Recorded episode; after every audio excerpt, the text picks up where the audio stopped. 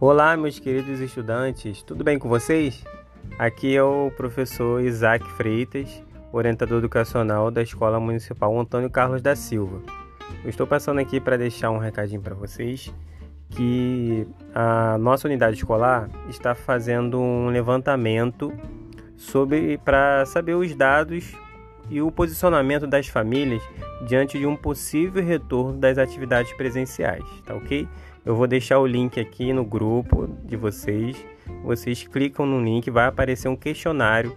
Vocês preenchem esse questionário com cuidado, com carinho e enviem para a gente saber qual é o, o pensamento de vocês em relação ao nosso retorno às aulas, tá ok? Participe. Contamos com colaboração de todos. Um abraço aí.